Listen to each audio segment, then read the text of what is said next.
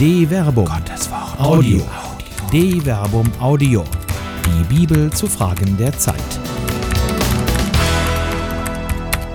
Prophetisches Salz. Über Fragen, Zeichen und Jesaja in Zeiten der Kirche von Dr. Till Magnus Steiner. Es ist Zeit für Zeichen und zugleich herrscht der schriftstellerische Aktionismus, der zudem auch wunderbar marktkonform ist. Radikale Vorschläge werden gemacht, die es zu diskutieren gilt. Sollen die Kirchenämter nicht besser nur auf Zeit verliehen werden? Wäre eine Bezahlung von Priestern entsprechend dem Hartz-IV-Regelsatz nicht ein prophetisches Zeichen?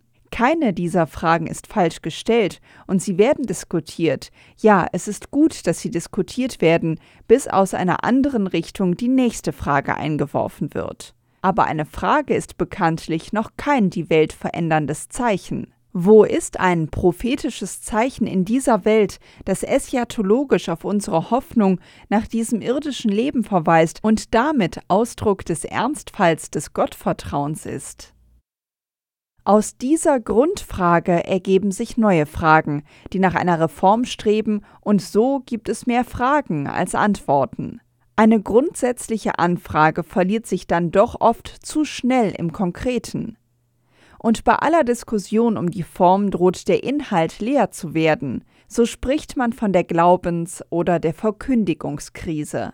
Es ist Zeit, über die Neuevangelisierung zu sprechen. Und dann verdrängt die Diskussion über ein Konzept das eigentliche Zeugnis. Wie schwer fällt es doch, darüber zu reden, was man glaubt. Und nun auch hier in diesem Text wieder eine Frage, schon die zweite Frage. Wo bin ich als Christ in dieser Welt ein prophetisches Zeichen, das auf Gott verweist? Oder allgemeiner formuliert, wie wird aus der Kirche, wie wird aus jedem einzelnen Gläubigen ein prophetisches Zeichen, ein Zeichen in dieser Welt für das Wort Gottes? Eine radikale Antwort darauf, was ein prophetisches Zeichen ist, bietet das Buch Jesaja. Der Prophet stellt sein persönliches Leben in den Dienst des Zeichens. In jener Zeit hatte der Herr durch Jesaja, den Sohn des Amos, gesprochen und gesagt: Geh Löse das Sacktuch von deinen Hüften und ziehe deine Sandalen von deinen Füßen aus. Er hatte so gehandelt. Er war nackt und barfuß umhergegangen. Jesaja Kapitel 20, Vers 2. Gottes Wort und Jesajas Zeichenhandlung ereignen sich gemäß der Aussage des Buches in einer konkreten geschichtlichen Situation, dem Feldzug des assyrischen Königs Sargon II. in den Jahren 712 bis 711 vor Christus. Die prophetische Zeichenhandlung reagiert somit auf eine Realität und ist zugleich selbst eine Wirklichkeit in Raum und Zeit. Und der Prophet zögert nicht. Er demonstriert Gottes Gegenwart und Beistand in dieser Situation, selbst wenn ihn dies in öffentliche Verlegenheit bringt. Eine solche Tat würde heute als Straßentheater, eine extreme Form der Demagogie oder als Ausdruck von Wahnsinn abgewunken werden.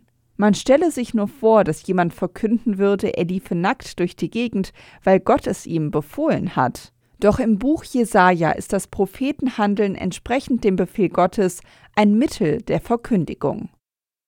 Da sagte der Herr, wie mein Knecht Jesaja drei Jahre lang nackt und barfuß umherging, als Zeichen und Sinnbild gegen Ägypten und Kusch, so wird der König von Assur die Gefangenen Ägyptens und die verschleppten Kuschs wegtreiben, junge und alte, nackt, barfuß und mit entblößtem Gesäß, zur Schande Ägyptens. Jesaja Kapitel 20, Vers 3 bis 4. Der historische Hintergrund dieses Gotteswortes ist Kritik. Israel soll nicht auf Ägypten als Schutzmacht vertrauen, sondern auf Gott. Diese Geschichte ist passé.